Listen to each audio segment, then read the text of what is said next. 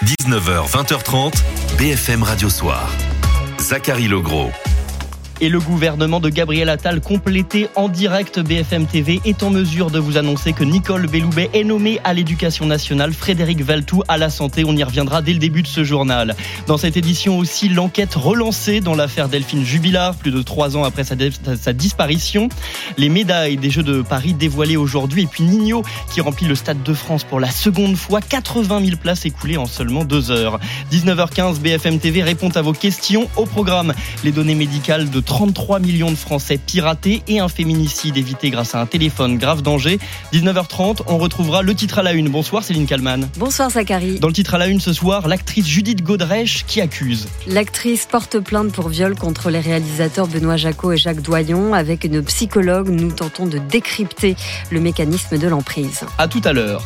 BFM Radio Soir, le 19h et le remaniement qui se fait en direct sur BFM Radio. C'est une information BFM TV. Nicole Belloubet est nommée ministre de l'Éducation nationale. Nicole Belloubet, une ancienne ministre de la Justice d'Emmanuel Macron, qui est aussi une ancienne socialiste. Pourquoi cette nomination, euh, Benjamin Duhamel? Nicole Belloubet avait remplacé François Bayrou un mois seulement après sa nomination. Et là, Nicole Belloubet remplacera Amélie Oudéa-Castéra seulement un mois après sa nomination, comme si au fond, euh, Nicole Belloubet était spécialisée euh, des remplacements de ministres qui se crache d'une façon ou d'une autre euh, au bout d'un mois.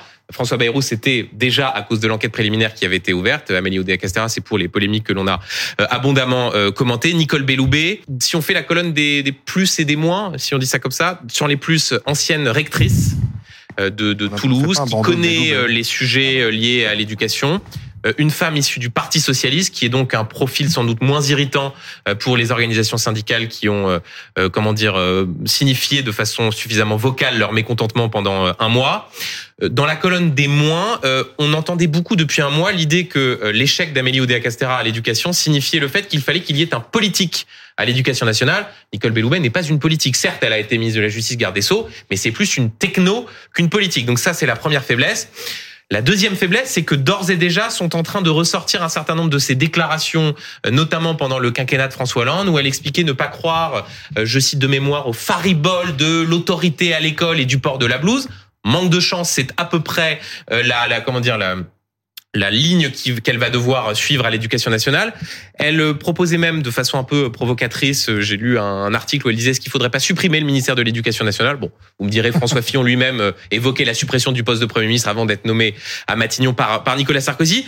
Il y a un petit sujet d'adéquation entre la ligne politique ou les idées de Nicole Belloubet et ce qu'elle devra mettre en œuvre, même si, encore une fois, c'est plus une techno qu'une politique. Et donc le principe d'une techno, c'est qu'elle applique la feuille de route qui lui est fixée par le président et le Premier ministre. Et bonsoir Alexandre Foucault. Bonsoir Zachary Legros. Nicole euh, Belloubet était est donc nommée ministre de l'Éducation nationale. On est en mesure de vous l'annoncer ce soir sur BFM Radio. Nicole Belloubet, déjà ministre de la Justice sous le premier quinquennat d'Emmanuel Macron entre 2017 et 2020. Cela dit peut-être quelque chose à nos auditeurs, mais rafraîchissez-nous la mémoire. Nicole Belloubet, qui est-elle? Alors Nicole Belloubet est née le 15 juin 1955 à Paris. Elle est professeure des universités, elle enseigne le droit. L'éducation, c'est quelque chose qu'elle connaît bien puisqu'elle a été rectrice de l'Académie de Limoges de 1980 à 2000, puis euh, de celle de Toulouse entre 2000 et 2005. Elle démissionne d'ailleurs de ce dernier poste pour protester contre les décisions du gouvernement de Jean-Pierre Raffarin euh, de diminuer le nombre d'enseignants et de supprimer les travaux personnels encadrés. Mhm. Nicole Belloubet, femme de gauche, elle adhère au PS en 1983. Son engagement politique est surtout local à Toulouse où elle est adjointe chargée de la culture à la municipalité, puis élue euh, au conseil régional de Midi-Pyrénées. C'est un comeback au gouvernement pour Nicole Belloubet. Vous le disiez, elle avait été ministre de la Justice pendant trois ans en 2017 lors du second second gouvernement d'Édouard Philippe et avait d'ailleurs, pour l'anecdote, succédé à François Bayrou, qui n'était resté qu'un mois comme euh, garde des Sceaux.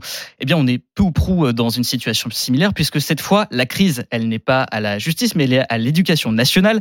Amélie Oudéa-Castéra fait face à ces polémiques sur la scolarisation de ses enfants. Le dialogue avec les syndicats est extrêmement difficile. Et donc, un mois après, elle est nommée quelque part pour éteindre l'incendie. Alexandre Foucault, merci. Donc cette information BFM TV. Nicole Belloubet nommée euh, ministre de l'Éducation nationale.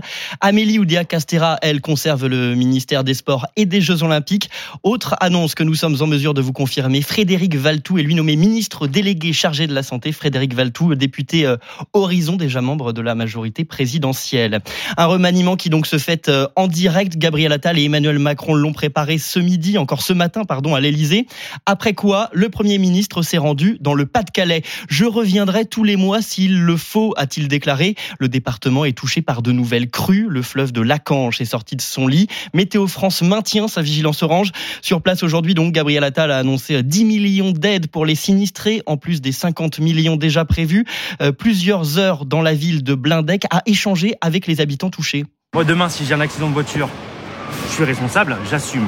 Maintenant, je pense que c'est à vous d'assumer. Et pas seulement à faire ce qui n'a pas été fait, c'est aussi à indemniser les gens. Quand on fait des bêtises, on, les assume. Mon état d'esprit, c'est jamais de rester tranquillement euh, dans mon ministère ou à Matignon, c'est de venir sur le terrain, me confronter aux gens qui ont des problèmes, y compris pour euh, me faire engueuler. Voilà, je le dis, et ça a toujours été ma méthode et ça le sera toujours.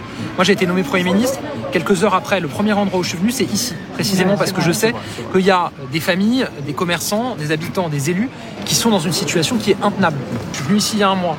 J'ai dit que je prenais un certain nombre d'engagements, notamment qu'on mette en place une aide pour les commerçants, qu'on simplifie toutes les procédures pour pouvoir très vite faire les travaux pour éviter qu'en novembre prochain on se retrouve avec la même chose.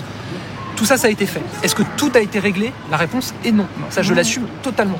Est-ce qu'on va réussir à régler ces problèmes? Je le crois profondément. Gabriel Attal cet après-midi à Blindec, donc dans le Pas-de-Calais. Après avoir porté plainte contre le réalisateur Benoît Jacot pour viol sur mineur, Judith Godrèche accuse un autre cinéaste, Jacques Doyon. L'actrice dénonce des abus sexuels sur le tournage du film La fille de 15 ans. Elle avait elle-même 15 ans. Judith Godrèche témoignait ce matin au micro de France Inter. Mais qu'est-ce qu'il veut de vous, Doyon? Mmh, Votre talent d'actrice La même chose. Que Benoît Jacot Mmh. Votre corps Mmh. Et donc il abuse de vous Mmh. À Ibiza, euh, il me faisait écrire des scènes la veille pour le lendemain. Bon. Et puis tout d'un coup, il décide qu'il y a une scène d'amour, une scène de sexe entre lui et moi. Et là, euh, on fait 45 prises. Et j'enlève mon pull et je suis torse nu et il me pelote et il me roule les pelles. Et et il y a Jane qui est là derrière le combo et c'est ah, une situation. Jane, c'est Jane Birkin Ouais. Une situation extrêmement douloureuse pour elle, euh, qui moi me met. euh, Parce qu'elle est sa femme à l'époque. bah ouais. Judith Godrèche est donc une libération de la parole et une écoute de plus en plus attentive. Je me réjouis que personne n'ait remis en doute sa parole, réagit la, cofondatrice du collectif Relève féministe, Marie Coquille Chambel. Elle est l'une des premières figures du MeToo cinéma en France. C'était en novembre 2019. Adèle Haenel avait accusé le réalisateur Christophe Ruggia d'agression sexuelle entre ses 12 et 14 ans. Aujourd'hui, quatre ans plus tard, le parquet de Paris requiert un procès contre Christophe Ruggia pour agression sexuelle. Le psychanalyste Gérard Miller, lui, visé par de nouvelles accusations de viol et d'agression sexuelle. 41 femmes prennent la parole dans le magazine Elle après de premiers témoignages la semaine dernière. Beaucoup d'entre elles étaient mineures au moment des faits qu'elles décrivent. Quatre mois après la fin de l'instruction autour de la disparition de Delphine Jubilard, les investigations vont reprendre alors que le procès de son époux Cédric était attendu dans les prochains mois. Jean-Wilfried Forquès, vous êtes au palais de justice de Toulouse. Les magistrats ont demandé un supplément d'informations, mais pourquoi avoir ouvert le dossier? Il y a trois éléments, précisément trois éléments, qui justifient ce que l'on appelle un supplément d'information. C'est ce qu'ont décidé, en tout cas ici, les, magistrats de la Chambre de l'instruction de la Cour d'appel de Toulouse. D'abord, il y a cette conversation enregistrée à la maison d'arrêt de Lannemezan entre un détenu et sa mère. Le détenu a côtoyé à l'isolement Cédric Jubilard. Dans la conversation, il dit à sa mère qu'il est étonné par le renvoi de Cédric Jubilard devant les assises. Deuxième élément troublant qui mérite euh, enquête selon les, magistrats, cet homme qui signale la présence puis la disparition d'une pelleteuse à proximité d'un d'un trou qui a été rebouché avec une dalle en béton, tout cela est confus et selon les magistrats, eh bien cela euh, demande explication. Et puis il y a le témoignage d'un voyant, il s'est manifesté récemment auprès des, des gendarmes. Il croit avoir vu la localisation, en tout cas le corps de Delphine Jubilard. Tout ça est confus et ça mérite explication selon les magistrats. Supplément d'informations, ça va prendre du temps, il va falloir entendre les témoins, vérifier les informations, éventuellement organiser eh bien euh, des, confrontations, pourquoi pas avec Cédric Jubilard euh, lui-même. Ce sont les deux mêmes magistrates qui ont instruit le dossier, les deux mêmes juges d'instruction qui vont gérer ce supplément d'information. Cela va prendre du temps, certainement des mois. Ça veut dire que le procès de Cédric Jubilard ne verra pas le jour avant au moins 2025. Jean-Wilfried Forquès depuis le palais de justice de Toulouse et j'ajoute que Cédric Jubilard est lui incarcéré depuis juin 2021. Des consultations médicales à 30 euros, c'est une demande des syndicats de médecins libéraux. Eh bien, l'assurance maladie s'y dit prête. Des négociations sont en cours. Revalorisation, oui, mais la Sécu demande des évolutions de la part des praticiens. Le Parc des Princes sans le Paris Saint-Germain. L'idée n'est pas nouvelle, mais hier, la mairie de Paris a mis son veto à la vente du stade au PSG. Résultat, le club de la capitale va bel et bien quitter la porte de Saint-Cloud. C'est en tout cas ce qu'a déclaré son président Nasser Al-Khelaifi. C'était ce midi. Vous avez vu, j'imagine, euh, concernant la, le Parc des Princes, à nouveau la maire de Paris qui a dit que le stade n'était pas à vendre. Euh, comment vous réagissez à ça et quelle est la, la, la position du, du, club? C'est trop facile maintenant. Alors si, euh, je pense, l'a fait notre avis plus facile pour nous maintenant. On sait qu'est-ce qu'on veut. C'est fini pour nous. C'est fini pour vous? Ouais, merci. Nasser Al-Khelaifi, président du Paris Saint-Germain.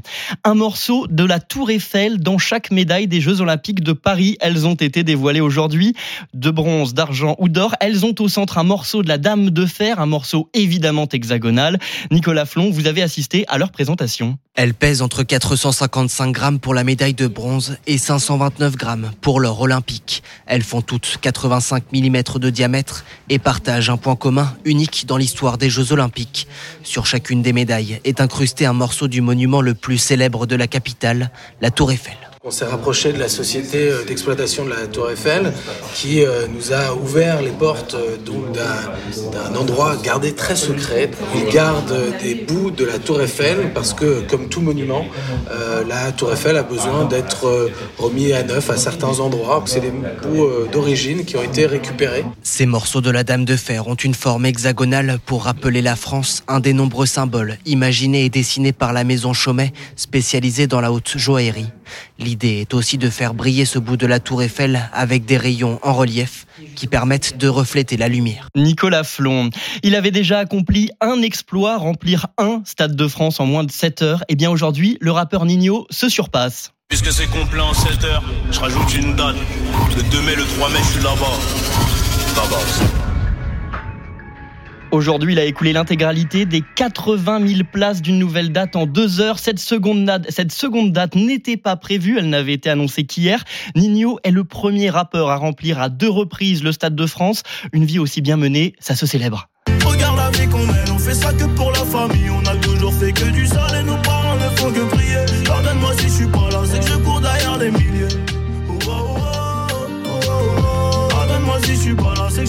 Nino au Stade de France, ça sera, au, mois de mai 2025 et je crois que vous l'aurez compris, c'est complet. Je vous rappelle la principale information de cette édition, le remaniement est en cours et c'est une information BFM TV. Nicole Belloubet est nommée ministre de l'Éducation nationale. Résultat, le portefeuille d'Amélie Oudéa Castera est rétréci. Elle conserve les sports et les Jeux Olympiques. Frédéric Valtou est lui nommé ministre délégué à la santé. Frédéric Valtou, député Horizon. On y reviendra dans la suite de cette édition. BFM Radio Soir, ça continue. Dans un instant, BFM TV répond à vos questions avec Roselyne Dubois. Et à 19h30, on retrouvera le titre à la une de Céline Kallmann. Au programme ce soir, l'actrice Judith Godrèche qui, qui accuse le réalisateur Benoît Jacot. À tout de suite. Zachary Legros, BFM Radio Soir, jusqu'à 20h30. Et tout de suite, on retrouve Roselyne Dubois. BFM TV répond à vos questions. BFM TV répond à vos questions. Bonjour Roselyne. Bonjour Maxime, bonjour à tous. BFM TV répond à vos questions. Chez vous, le programme. Y avait beaucoup sur ce vol de données de santé. Hein. Votre numéro de sécu a-t-il été piraté? 33 millions de personnes quand même concernées. On vous dira que faire en cas de message suspect. On parlera aussi de ce féminicide évité grâce au téléphone grave danger. On verra comment ça fonctionne. Nouvelle alerte, encore une aux inondations dans le Pas-de-Calais. Le Premier ministre sera sur place. Comment expliquer ces crues à répétition? Plus un degré et demi en un an. Que vont devenir les stations de moyenne altitude? Et puis connaissez-vous la fandom fashion. Pas du tout. Ah ben vous verrez, c'est plein de paillettes, ça brille et ça cartonne. Eh ben on verra ça tout à l'heure. Avant ça, on a les médailles ce matin. Oui, les médailles pour les Jeux Olympiques et Paralympiques de Paris l'été prochain, elles viennent d'être dévoilées. Exceptionnellement, pour la première fois de l'histoire des JO, elles ont été dessinées par un joaillier chômé et fabriquées par la Monnaie de Paris, avec l'idée d'un hexagone au milieu. Et alors, figurez-vous que ouais. les vainqueurs repartiront avec un petit bout de la Tour Eiffel. Alors je vous rassure, on n'est pas allé la tronçonner comme euh, me disait tout à l'heure euh, notre rédacteur en chef Simon Buisson. on est allé couper des petits bouts de la Tour Eiffel, mais non pas du tout. Il y a des stocks, il y a des stocks Ah, en des stocks de réserve. Tour Eiffel. Voilà, le fer d'origine de la Tour Eiffel. Donc Mais bien sûr. les athlètes récompensés repartiront avec un Et petit elle- bout elle- elle pèse lourd, autour ces du médailles, ou pas Elle pèse hyper lourd. Figurez-vous qu'on est pour l'or à 529 grammes précisément. C'est un peu comme si je mettais cette bouteille d'un demi-litre d'eau autour du cou. Ah oui. Vous comprenez mieux. Mais non, mais vous regarderez différemment maintenant les podiums en voyant les athlètes un petit peu, un petit peu penchés. Non, c'est pas qu'ils se tiennent pas droit, c'est qu'ils ont d'abord euh, donné beaucoup d'efforts et que ça pèse lourd. Ces magnifiques euh, joyaux. Voilà. Vous avez la Tour Eiffel qui répond à l'acropole sur ces. Du coup, j'essaie de me tenir droit Oui, immédiatement. Bah oui, parce que vous n'avez aucune excuse. Mais vous non, c'est vrai.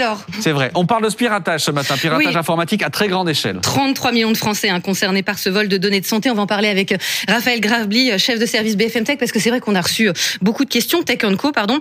D'abord, comme Anaïs, on se demande si on est concerné ou pas. Comment savoir? Alors, si on est concerné, il y a une solution très simple, c'est on va voir en général ces mails, parce que les mutuelles qui sont euh, concernées, parce que c'est des sous-traitants de ces mutuelles qui ont été piratées, donc il y a des dizaines de mutuelles concernées, en principe, elles sont obligées d'envoyer un mail pour avertir les victimes euh, du, euh, du piratage. Donc, vous allez voir vos mails, vos spams. Si vous avez un doute, vous allez aussi euh, sur votre espace client, sur votre mutuelle, ou sinon, vous appelez votre mutuelle, tout simplement. Et là, vous saurez normalement euh, si vous êtes concerné. Voilà, sur votre carte de tir payant, cherchez Viamedis ou Almeris. On parle de quelles données, Raphaël? Qu'est-ce que les pirates ont appris sur nous? Alors, euh, il y a notamment l'état civil, donc Mm. le nom, prénom, et ce qui est le plus embêtant, c'est le numéro de sécurité sociale. C'est embêtant pourquoi? Bah Parce qu'on le garde toute sa vie, le numéro de sécurité sociale. C'est le accessoirement souvent. Mm. le login dans France Mm. Connect. Alors, en principe, il y a quand même des mesures de protection, euh, mais le problème, c'est que ça peut être utilisé euh, pour de l'escroquerie. Vous savez, ces fameux faux mails qu'on reçoit. Notamment, par exemple, aux couleurs de l'assurance maladie.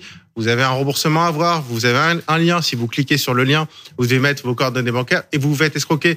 Ben, un escroc euh, qui a cette information, il va vous envoyer un mail qui sera personnalisé. Et donc, le risque, c'est que ces mails soient beaucoup plus convaincants et risquent de faire beaucoup plus de dégâts. Du coup, bonne question de Pascal. Qu'est-ce qu'on fait si on reçoit un message suspect Alors, On est encore plus vigilant que d'habitude sur tout ce qui concerne la santé, là, on va En dire. fait, pour être très sincère, je donne toujours le même conseil. Quand on reçoit un mail, on a le moindre doute, on ne clique jamais, on ouvre soi-même son navigateur et puis on va se connecter à son espace client et soi-même on voit si on a quelque chose euh, à se faire rembourser, quelque chose à payer. Bon, 33 millions de personnes touchées, c'est quand même assez inquiétant. Ils vont faire quelque chose pour renforcer un peu la sécurité? Alors ça, faut leur, faut leur demander. Il y a une enquête qui est ouverte. Bien sûr. La question, c'est comment il y a Mm. pu avoir une faille de sécurité qui Aussi permet gigantesque. Exactement. Alors les, les sous-traitants de ces mutuelles disent qu'il y a eu un accès par une usurpation d'identité euh, d'un professionnel de santé. D'accord. Enfin bon, j'ose espérer que les professionnels de santé ne, ne peuvent pas extraire quand même ça des bases de données.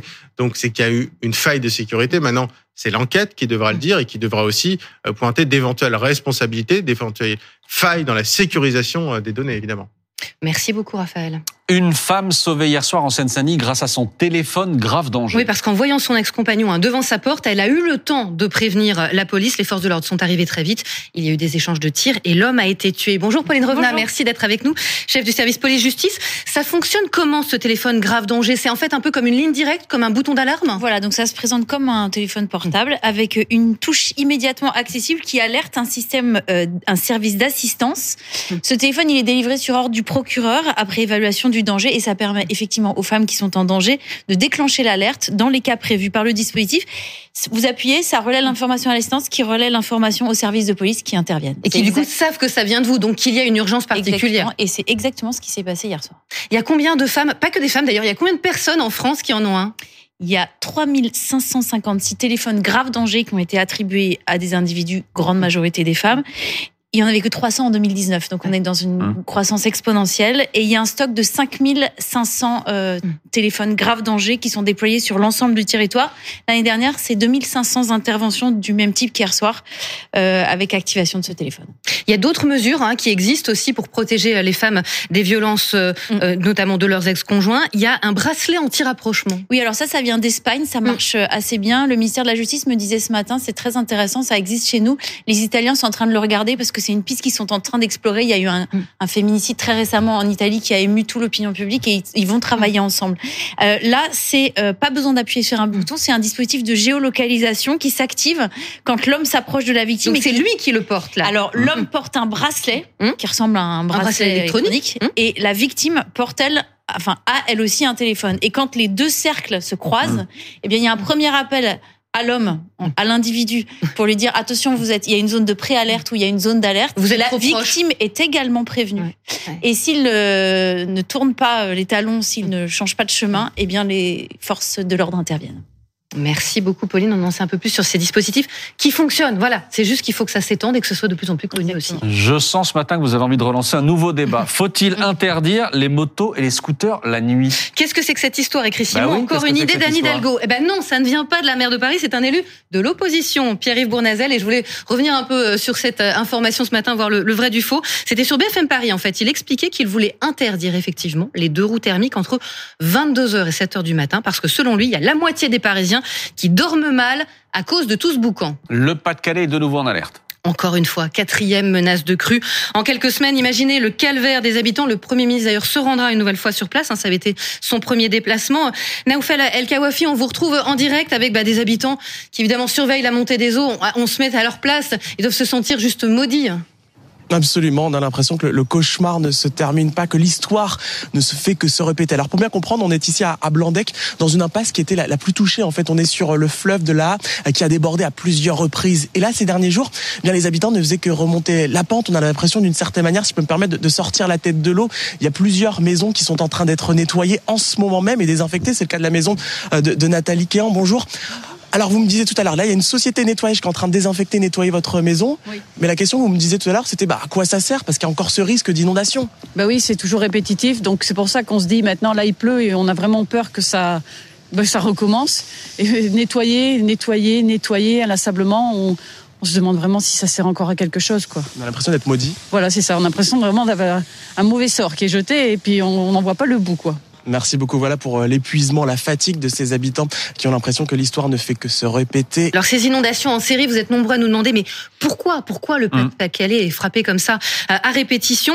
Euh, Marc, on va voir avec Marc et que le département est victime cette fois-ci d'une rivière atmosphérique, mais que le vrai problème, ce sont ces sols qui sont déjà saturés.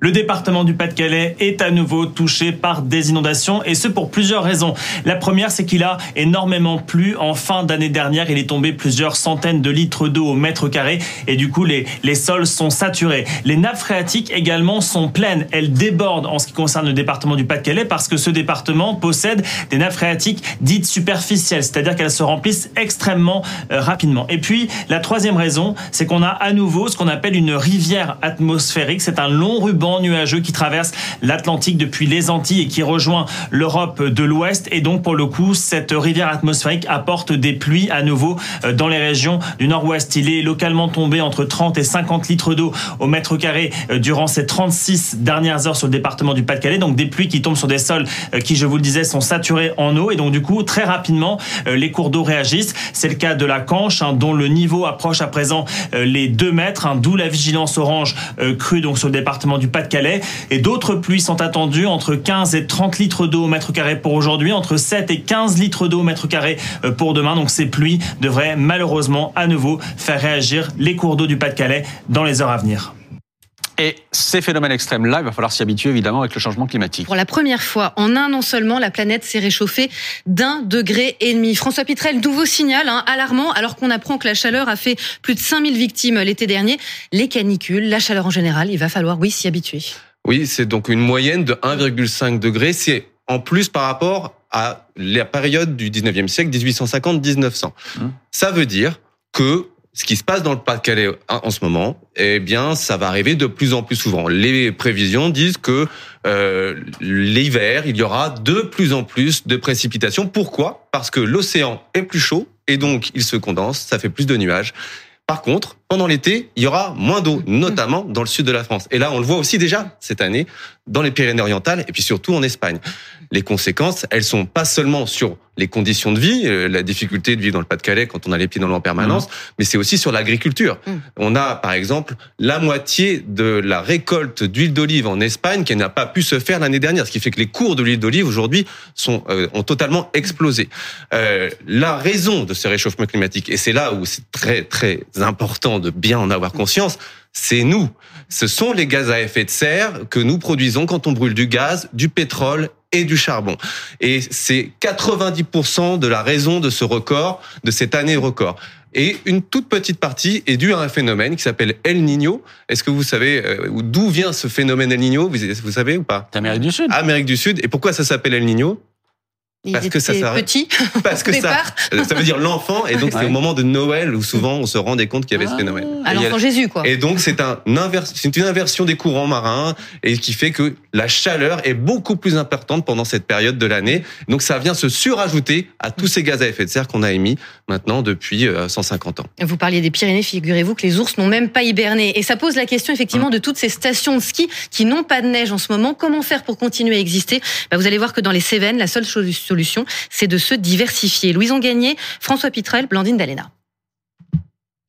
Aucune trace de neige, juste de l'herbe sèche sur cette piste de ski.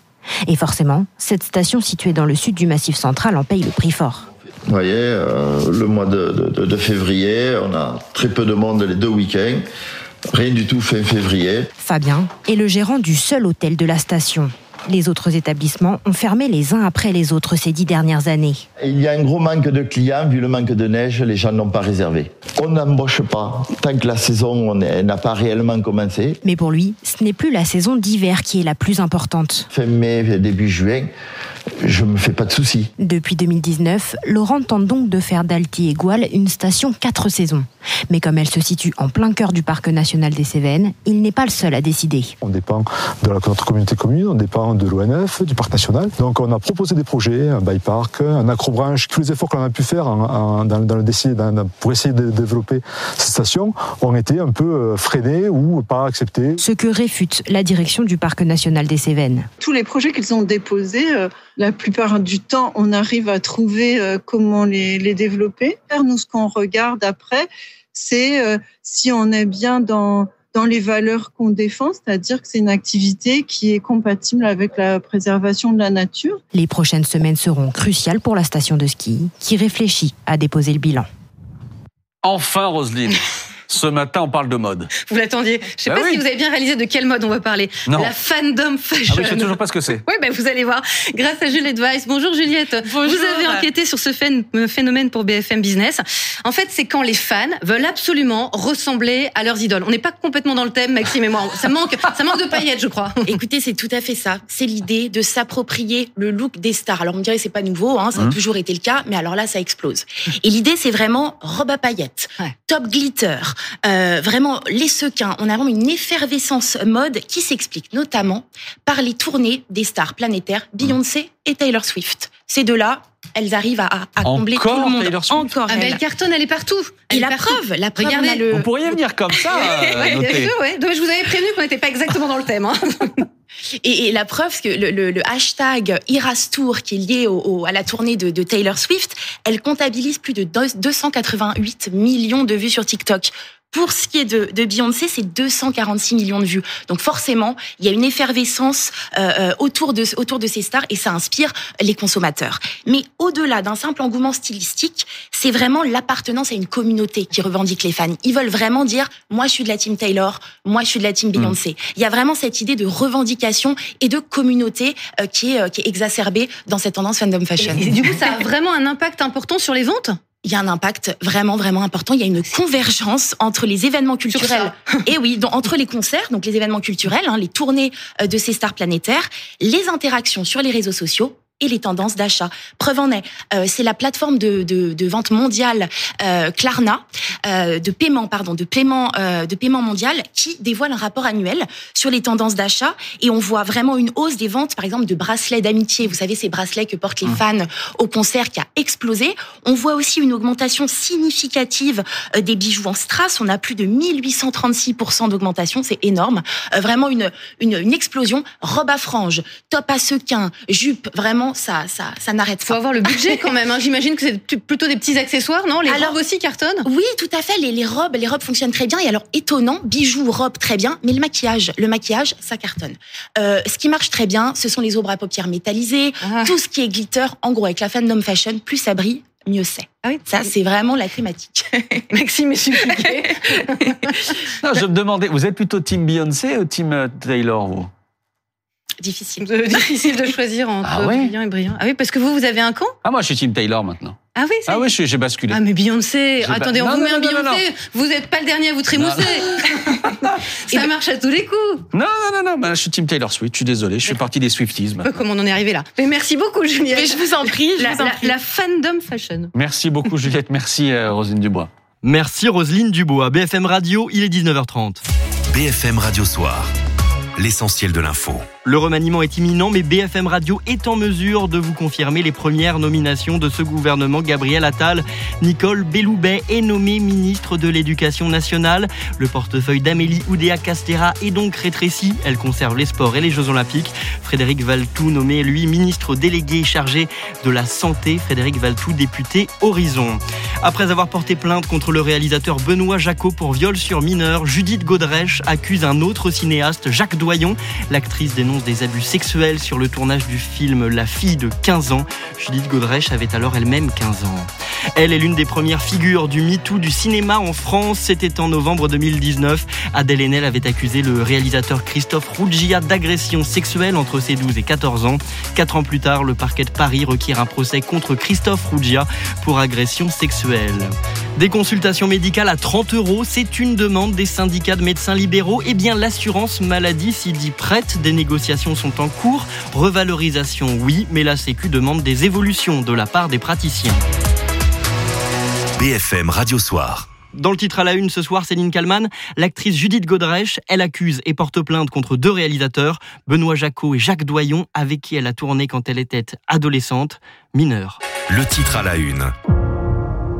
Bonjour, je suis Céline Kallmann. Ce 6 février 2024, l'actrice Judith Godrèche se rend à la brigade des mineurs pour porter plainte contre le réalisateur Benoît Jacot. Plainte pour viol sur mineur. Les faits dénoncés remontent aux années 80-90. Judith avait 14 ans, lui en avait 39. À l'époque, on ne parlait pas de consentement.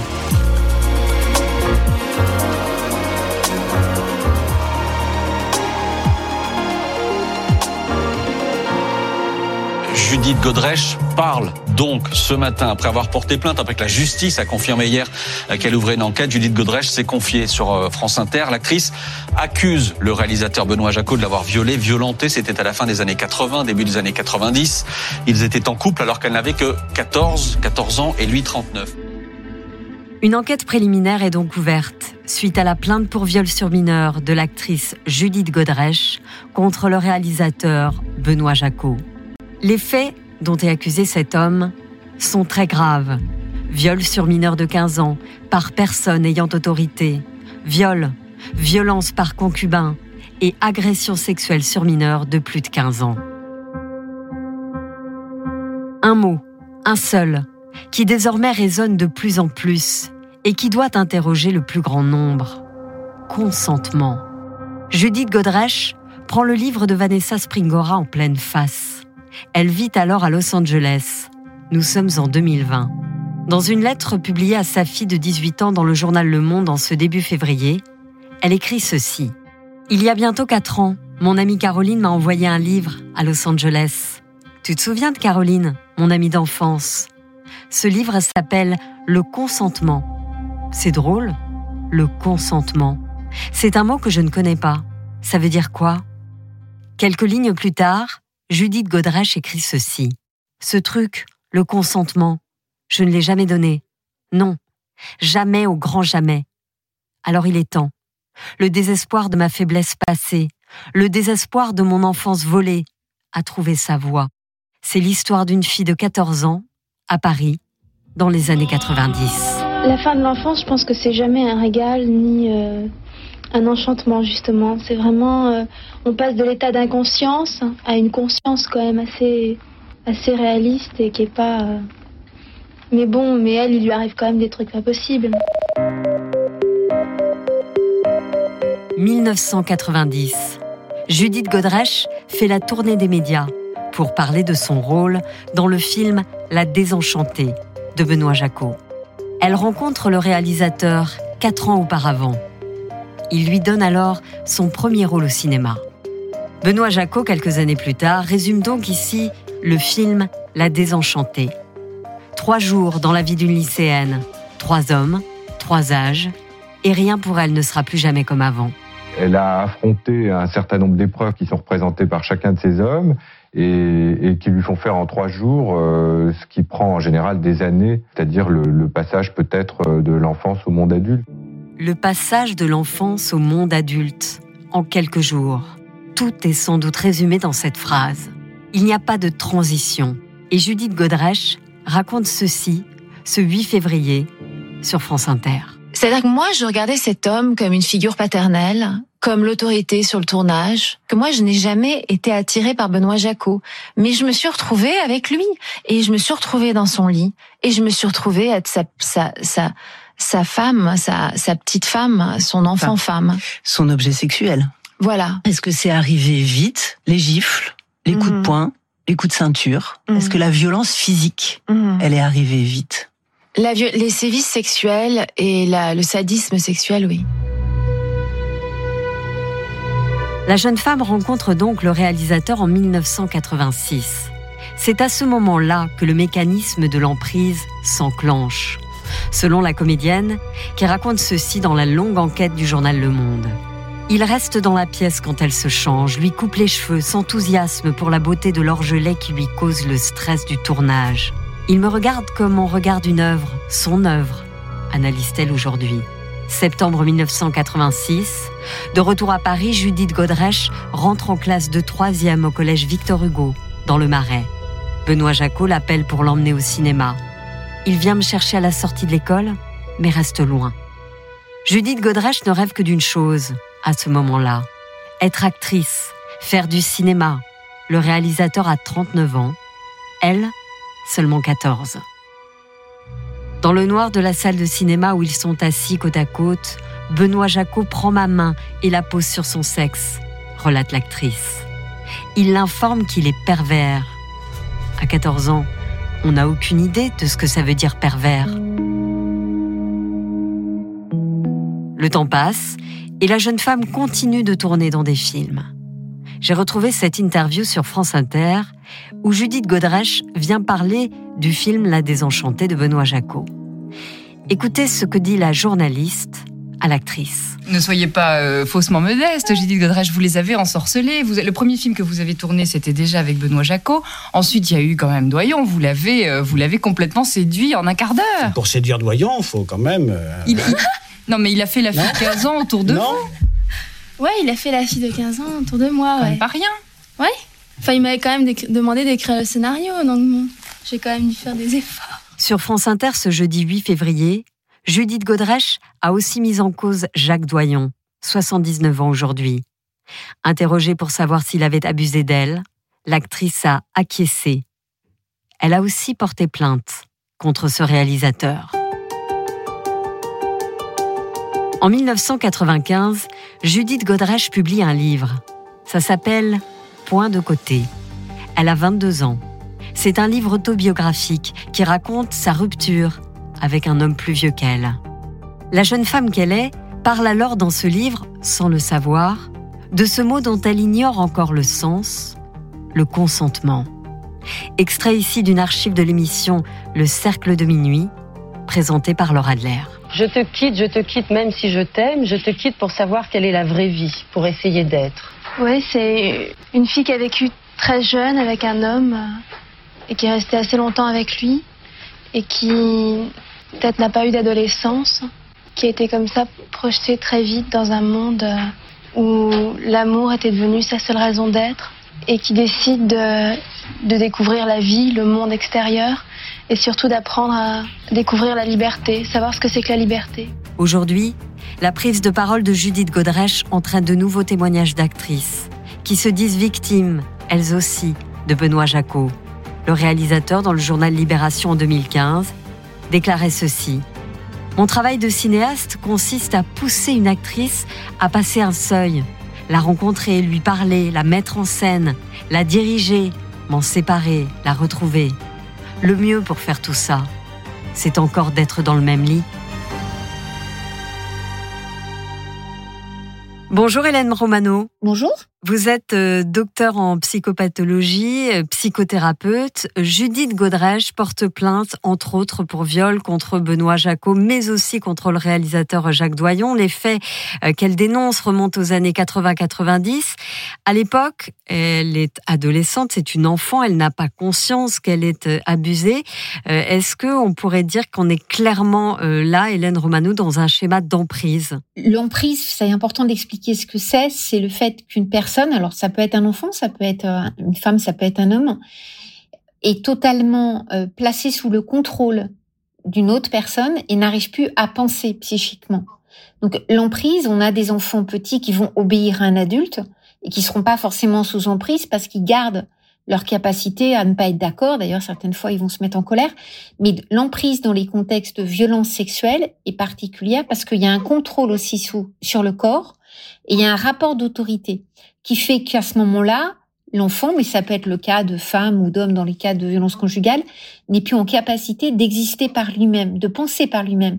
Donc ça, c'est l'emprise. Donc on peut considérer, compte tenu des, des éléments qu'elle transmet, qu'elle était à cette période-là extrêmement jeune, dépendante euh, affectivement, peut-être financièrement, psychiquement, et sous l'emprise au sens où elle n'arrivait plus à penser par elle-même, ce qu'elle explique très bien d'ailleurs. Elle raconte aussi que ses parents euh, étaient séparés, elle est élevée par euh, son père, euh, sa mère est absente, son père qui ne met en gros aucune limite et elle n'a personne pour la protéger. Ça aussi, un enfant, il n'a pas la maturité psychique de, de résister à un adulte qui va vouloir s'en servir en quelque sorte. Tout à fait, et c'est aussi pour ça qu'on a un très grand nombre d'enfants qui sont exposés à des violences sexuelles très souvent par euh, des proches de la famille, quand c'est pas un parent incestueux, par des proches de la famille qui seront absolument indispensables, qui présentent bien, qui sont des gens très appréciés du monde extérieur, qui vont véritablement piéger l'enfant.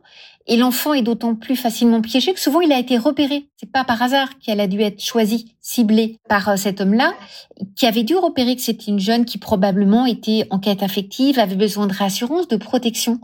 Donc les abuseurs sexuels d'enfants ou de jeunes adolescents sont véritablement des prédateurs. C'est un terme très violent, mais qui signifie bien ça. Ils repèrent leur proie. Ils vont pas prendre le risque d'aller vers un enfant qui a des parents qu'ils protègent. Ils vont repérer des enfants qui sont en souffrance dans des liens de sécurisation psychique pour des tas de raisons. On peut avoir des parents séparés, des parents présents mais qui s'occupent pas de vous, ça existe aussi, euh, des parents qui ont beaucoup de préoccupations. Enfin, c'est difficile d'être parent, mais à ce moment-là, le prédateur repère l'enfant fragile et va euh, beaucoup plus facilement qu'avec un autre enfant pouvoir en faire sa proie. Il y a eu le livre Le consentement de Vanessa Springora qui a été une déflagration et notamment pour Judith Godrèche. Euh, c'est là qu'elle prend conscience finalement euh, qu'elle aussi euh, n'a pas eu droit à ce consentement. C'est un mot dont elle ignorait le sens d'ailleurs. Est-ce que vous avez, vous aussi, Hélène Romano, vu arriver des patients qui ont compris avec ce livre et avec les différents témoignages qui en ont découlé que ce qu'ils avaient vécu n'était pas normal, pas légal? Oui, tout à fait. Et c'est très important de l'expliquer parce qu'en fait, le temps où ça se passe, où on subit des violences, c'est pas forcément le moment où ça se traduit psychiquement, où c'est mis en sens. Et ce que nous explique Spingoraz, que nous explique Judith Godrèche, que nous explique Camille Kouchner et bien d'autres, Emmanuel Béard et toutes les personnes qui ont le courage de témoigner, c'est que le moment où elles comprennent à ah, ce que j'ai subi, c'était ça, à ah, ce que j'ai subi, je n'aurais pas dû le subir, fait que la parole peut être plus facilement autorisée. Ça prend du sens. C'est pour ça que c'est important de le comprendre parce que souvent, euh, on a des professionnels, certaines fois avec beaucoup de bonnes intentions, qui ne comprennent pas que les enfants ou les victimes euh, adultes se plaignent, ne viennent pas dire ah mon père il me viole, ah ma mère a ceci, ah euh, en se disant mais comment se fait-il qu'ils subissent Comment se fait-il qu'elle était avec ce cinéaste à 14 ans, elle a vécu avec lui, c'était sa compagne. Comment se fait-il que à l'époque, elle n'est pas dit que c'était pas normal. Bah, tout simplement parce que le consentement ou cette altérité qui permet d'être sujet, qui permet d'être conscient de ce qu'on est et d'être respecté, on ne l'a pas. Tant qu'on ne l'a pas acquise, on ne peut pas se protéger psychiquement.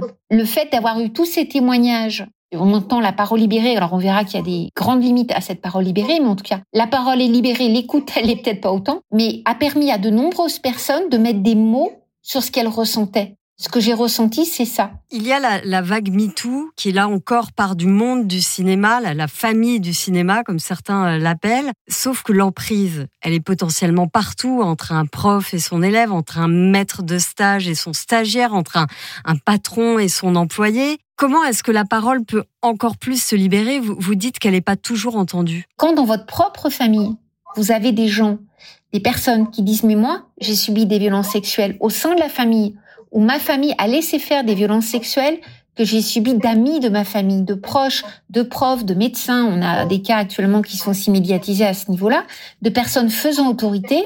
Ça dérange terriblement. Donc le fait d'écouter, euh, d'être attentif à des personnes qui révèlent n'est absolument pas gagné.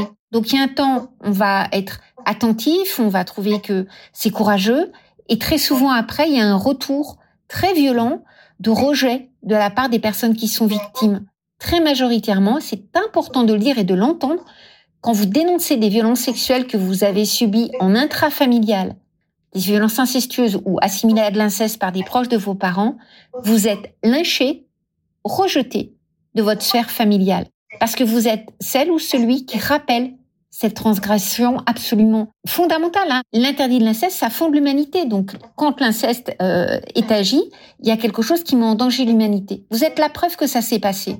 C'est insupportable, il faut vous détruire. Dans le journal Le Monde, Benoît Jacot, qui a 77 ans aujourd'hui, il nie fermement les allégations et les accusations. Et en même temps, dans un entretien euh, qu'il avait eu avec le psychanalyste Gérard Miller, qui est lui aussi d'ailleurs accusé de viol, datant de 2011, Benoît Jacot, il avait dit le cinéma est une sorte de couverture pour des mœurs de ce type-là. Il parlait notamment de la différence d'âge. Il se croit intouchable. Oui, probablement. Comme la plupart des auteurs d'agressions sexuelles sur mineurs, ils ont un tel ascendant qu'ils se pensent, ils sont dans une toute puissance. Ils font la loi. L'auteur d'inceste ou l'auteur de violence sexuelle sur un enfant, il est la loi. Il transgresse la loi. Et vous parliez euh, euh, du psychanalyste qui a fait ce documentaire. Euh, on voit sa défense aussi. C'est la faute des victimes, en fait. Elles étaient consentantes ou elles auraient dû dire euh, ou c'est la faute de Julie Courdage, 14 ans, elle aurait dû dire. Il y a des métiers, ces métiers-là, je pense aux métiers euh, qui sont souvent pointés comme les métiers où il y a des enfants, qui sont régulièrement pointés parce qu'il y a des enfants.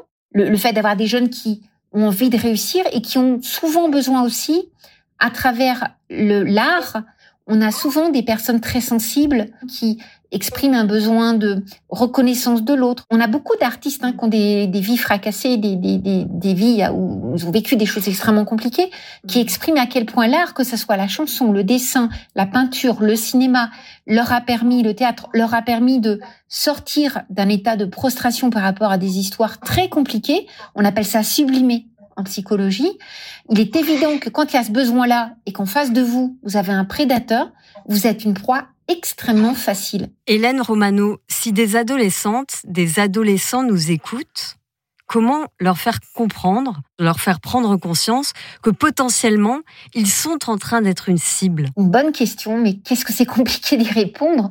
Parce que la grande difficulté, c'est quand le jeune est dedans, très souvent, il ne va pas entendre les alertes. Et il va même peut-être les rejeter? Exactement. Judith Goderèche, quand elle était en couple, je suppose que s'il y a des personnes qui lui ont dit un certain nombre de choses, euh, comme quoi ce couple dérangeait, elle a plutôt fui ses amis, elle s'est isolée, et c'est plus tard que ça prendra du sens. Donc, ce qu'il faudrait leur dire, c'est de pas rester seul, mais la prévention, il y a vraiment à faire avant.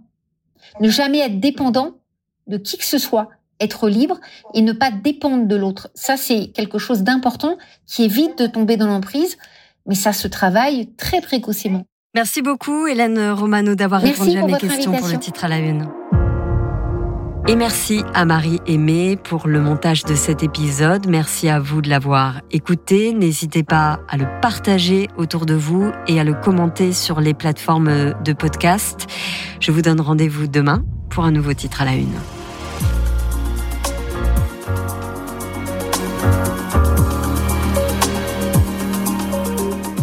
Céline Kalman, merci. On vous retrouve lundi dans BFM Radio Soir et d'ici là, à la réécoute sur le site internet de BFM TV, bfmtv.com. Il est maintenant l'heure du duel. François Bayrou l'a annoncé hier, il ne rejoindra pas le gouvernement de Gabriel Attal. Alors est-ce une fronde en vue de l'élection présidentielle de 2027 Pour en débattre, Loïc Signor, porte-parole du parti présidentiel. Il est face à Alexandre Nicolic, membre du Conseil national du Rassemblement national. BFM Radio Soir. Le duel. On en vient à la politique et le coup de colère de François Bayrou. Hors de question pour lui d'entrer au gouvernement, plus complètement en phase visiblement avec la ligne Macron, plus complètement en phase avec un gouvernement qu'il juge trop éloigné des Français. François Bayrou est-il en train de faire exploser la majorité, exploser la Macronie. C'est notre duel entre Loïc Signor. Bonjour. Merci d'être la porte-parole de Renaissance, le parti d'Emmanuel Macron, et Alexandre Nicolec. Bonjour. Merci d'être là, membre du Conseil national du Rassemblement national et conseiller régional Centre-Val de Loire. Avant de vous entendre, c'est Benoît Galeret qui plante le décor. Euh, Benoît, on pensé ces trois derniers jours que François Bayrou était en chemin vers le gouvernement, euh, eh bien, euh, ces dernières heures, il dénonce une démarche d'humiliation. Oui, alors déjà, hein, claquer la porte du gouvernement sans y être jamais entré, voilà, euh, une performance inédite, ricane un, un journaliste. Les mots sont en tout cas inhabituellement durs, s'étonne Libération, faute d'accord profond sur la politique à suivre, lâché hier François Bayrou sur le fond, taclant ensuite la forme, la méthode à suivre qui lui paraît, je le cite, rédhibitoire. Coup de sang ou coup politique, on parle bien là du principal allié du président depuis 2017. Un tweet moqueur à ce sujet d'Olivier Marlex, chef de file euh, du groupe Les Républicains euh, à l'Assemblée. Après sept ans de soutien inconditionnel à Emmanuel Macron, Monsieur Bayrou découvre soudainement qu'il est en désaccord avec la politique hors sol euh, du gouvernement. De quoi se met le trouble jusque dans son propre parti. Le MoDem est en pleine Incohérence, tweet le député Modem, justement, euh, Jean-Louis Bourlange. François Bayrou, dit-il, a décidé, sans aucune concertation avec personne, d'afficher un désaccord avec la majorité présidentielle, tout en recommandant aux députés de rester à bord et de participer au gouvernement. C'est politiquement inepte et moralement dégradant, conclut-il. Aïe, Bourlange qui l'a dit hier soir à son chef en face et plus crûment, tu nous mets dans la merde. En d'autres termes, quelle mouche a piqué le palois? A-t-il été trop gourmand, comme le murmure certains? Il se voyait Premier ministre bis, confie un autre en, ligne. Lui se justifiait ainsi devant ses troupes hier soir. Information de service politique de BFM TV. Ce qui se joue là est plus profond que d'habitude, a-t-il dit. Plus ça avance, plus je vois s'éloigner l'idéal d'un rapprochement entre gouvernants et gouverner. Un gouffre qui se creuse, ce serait là le problème. Et il insiste là-dessus ce matin, pas tant les mesures prises par ce gouvernement, mais la façon, dit-il, de s'adresser aux Français. Écoutez. Je ressens que euh, le pays a besoin de plus de compréhension politique de ce qui se passe à la base et de moins de technocratie gestionnaire. Ça va? C'est clair? Mm-hmm. Alors Gabriel Attal, de ce point de vue, il apporte quelque chose. Euh, il a son jeune âge et, et c'est une figure nouvelle. Mais euh, euh, ouvrez les yeux sur ce que nous sommes en train de vivre. ça va finir où ce truc? Ça va finir où ce truc, tout en ménageant aussitôt l'avenir, hein, précisons aussitôt qu'il n'a pas, je cite, atteint le point de rupture avec Emmanuel Macron. Il concentre, on l'a vu, plutôt ses critiques sur le Premier ministre. Alors divorce ou pas divorce, veulent savoir les internautes, va-t-il acter la rupture en démissionnant de son actuel poste au secrétaire, au commissaire au plan, pardon, possibilité qu'il n'évoque pas ce matin. Quid des ministres comme Marc Fesneau, quid surtout des 51 députés centristes? Vont-ils quitter la coalition présidentielle, tuant ainsi la majorité Ou tout cela n'est-il? Et pour finir, que gesticulation en vue de 2027, certains internautes le soupçonnent. D'ailleurs, François Bayrou lui-même n'a pas caché ses ambitions ce mmh. matin. Je n'ai jamais renoncé, dit-il, à aucun des devoirs qui sont les miens. Toutes les portes sont ouvertes, oui, mais surtout celles vers la sortie, rétorque Pierrick avec ce dessin ce matin. Merci beaucoup Benoît Galeret. Loïc Signor, est-ce que François Bayrou, ce matin, a fait exploser la majorité? Non. Non, la réponse est, donnée par l'intéressé lui-même. Euh, le modem reste un, allié, un pilier essentiel de la majorité. Je crois par ailleurs, quand je lis les mots du mmh. euh, président de la commission des affaires étrangères, c'est pas rien. Jean-Louis Bourlange, son expertise, son expérience, son poids politique dans la majorité, je vois qu'il qualifie cette décision de François Bayrou de décision individuelle. Le MoDem est dépositaire du bilan euh, c'est quand j'entends d'ailleurs François Bayrou parler des territoires, c'est l'action de Jacqueline Gouraud, c'est l'action de Marc Fesneau au, ministre, au ministère de l'Agriculture. Et je crois surtout que c'est tout à fait normal dans la Ve République à regarder euh, l'histoire euh, de voir les sensibilités, différents courants s'exprimer un peu plus fortement au moment d'un remaniement. Cette bonne guerre. Je crois surtout que les questions qui sont posées sont en total décalage avec les attentes des Français, euh, qu'on fait les dernières semaines, notamment en ce qui concerne la crise agricole. Et je crois qu'on aura plutôt va besoin ce que dit François c'est que c'est vous qui êtes en décalage avec les attentes des Français, mais on, va le voir dans, dans, un instant. Analyse personnelle, encore une fois, qui n'est pas partagée par l'ensemble de ces députés. Donc, encore une fois, je crois que le modem est dans la majorité, et je crois que le modem est attaché à ce que nous portons, mmh. et le modem sera dans les prochains mois et dans les prochaines années toujours euh, dans cette majorité, dans cette famille, dans ce bloc central mené par. Ça, on attend la suite du, du pas moi qui en déciderai. Je le souhaite. Je le souhaite. Vous souhaitez qu'il y ait des ministres modem? Bien évidemment, parce que le modem, encore une fois, mmh. est euh, dépositaire du bilan dont nous sommes fiers tous ensemble. Il fait partie le modem de ce bloc central qui aujourd'hui porte la politique d'Emmanuel Macron, est au soutien du président de la République depuis euh, bientôt sept ans et change et profondément d'ailleurs euh, le pays. Donc oui, je le souhaite bien évidemment. Alexandre Nicoli, qu'a fait François Bayrou? Eh ben, il a exprimé justement ce que ressentent les Français, c'est-à-dire que, euh, comme ce qui vient d'être dit, euh, on a des, une Macronie qui est totalement, euh, qui est totalement hors sol. Vous parlez des territoires. Mmh. Quand vous, vous, augmentez les taxes à un moment sur les, les, les prix des carburants, eh ben, en, imaginant peut-être que les gens ont changé de moyen de locomotion, ben, ça ne peut pas marcher. Moi, je suis d'une région où, en région centre, où 91% des gens n'ont pas le choix d'utiliser leur véhicule pour aller travailler, pour aller dans les loisirs. Là, on a vu une crise avec la crise agricole. Vous avez augmenté la taxe sur le GNR. Bon, vous êtes revenu dessus parce qu'il y a eu une grande, des grandes mobilisations. Mais vous, avez, vous voulez continuer les accords de libre-échange en total décalage avec ce qui peut améliorer la situation euh, des agriculteurs. Vous êtes en décalage sur l'insécurité et vous avez reconduit, parce que le, on sait que plus personne ne veut y aller, en tout cas on a l'impression, mais euh, ça fait un mois qu'on attend de savoir si quels ministres vont être nommés, mais mmh. depuis il y a un mois en tout cas, euh, on a vu euh, certains ministres qui ont été reconduits. C'est ceux qui ont échoué totalement. Le duo sur l'insécurité, Dupont-Moretti, Monsieur Dupont-Moretti et Monsieur Darmanin, ils ont échoué sur tous les chiffres de l'insécurité. Là, je sais pas combien de temps va durer votre émission, une heure euh, peut-être en tout. on est là depuis 9 heures, donc. Alors, bah, et bah, si vous, jusqu'à il y a 44 coups et blessures volontaires, c'est jamais arrivé dans notre histoire par heure en France. Hmm. Donc pendant les les deux trois heures que vous avez passées, imaginez combien ça, ça ça peut faire. Et dans le même temps, parce que François Bayrou, il est au commissaire au plan. Donc il sait de quoi il parle. Quand il parle justement d'un côté euh, hors sol, il s'était déjà exprimé récemment sur la balance commerciale ultra déficitaire, sur le, le fait que rien n'était entrepris sur la baisse des coûts de production, sur la modernisation de notre appareil industriel, sur notre adaptation justement pour qu'on redevienne. Vous avez lu tout ça dans les mots de François Bayrou J'ai lu le, le, le, bilan du Haut Commissariat au plan. J'ai, je l'ai lu attentivement. Il parle de la filière vélo, de plein de filières aujourd'hui où on est déficitaire. Et la seule chose, faut que le vous 163 milliards en déficit en 2022, 100 milliards en 2023. Il n'y a pas un seul pays européen qui est dans une situation aussi catastrophique. Et Bruno Le Maire, qui s'occupe de l'industrialisation, mmh. a été reconduit. On peut parler de l'augmentation de la dette de 900 milliards, par exemple, aussi, alors que mmh. Bruno Le Maire est aux manettes depuis 2017. C'est un échec total. Loïc Signor, ce que vous dit Alexandre Nicolic et d'une certaine manière toute l'opposition ce matin, c'est que François Bayrou, il appuie quand même là où ça fait mal, en expliquant, par exemple, que vous appartenez à une majorité et qu'il y a un gouvernement qui est déconnecté, déconnecté des attentes des Français. C'est encore une fois, c'est lui, c'est lui qui l'explique. C'est lui qui l'explique avec un, un, un, symbole qui est de dire regardez le gouvernement tel qu'il a été fait jusqu'à maintenant. Il n'y a pas un ministre qui vient du, du sud de la Loire. Encore une fois, je n'ai pas entendu dans les mots de François Bayrou les attaques du Rassemblement national qui vient de dérouler. Ah bah sur le commissariat au plan, lisez Je vous ai laissé parler. Dans une minute trente, vous avez déroulé votre programme cette bonne guerre dont acte. François Bayrou a soutenu la politique du gouvernement. Son parti a soutenu la politique du gouvernement. Et tant mieux, parce que nous sommes fiers du bilan, contrairement à ce que vous dites. Attractivité euh, française numéro un en Europe depuis cinq ans. Non mais vous pouvez rigoler, c'est la vérité. Euh, le chômage partiel pendant le Covid. Pardon, vous parlez de dette, mais on aurait dû laisser euh, euh tous les Françaises et les Français. Il y a qu'un tiers qui est dû à la Covid. Et, et alors, non, non, nous, nous, aurions dû. Non, non, vous avez augmenté la, vous augmentez la dette parce que vous gérez mal justement. Et c'est très grave dans la situation actuelle parce que les taux d'intérêt augmentent. On peut pas parler, vous mettez dans une, Vous avez déroulé votre programme.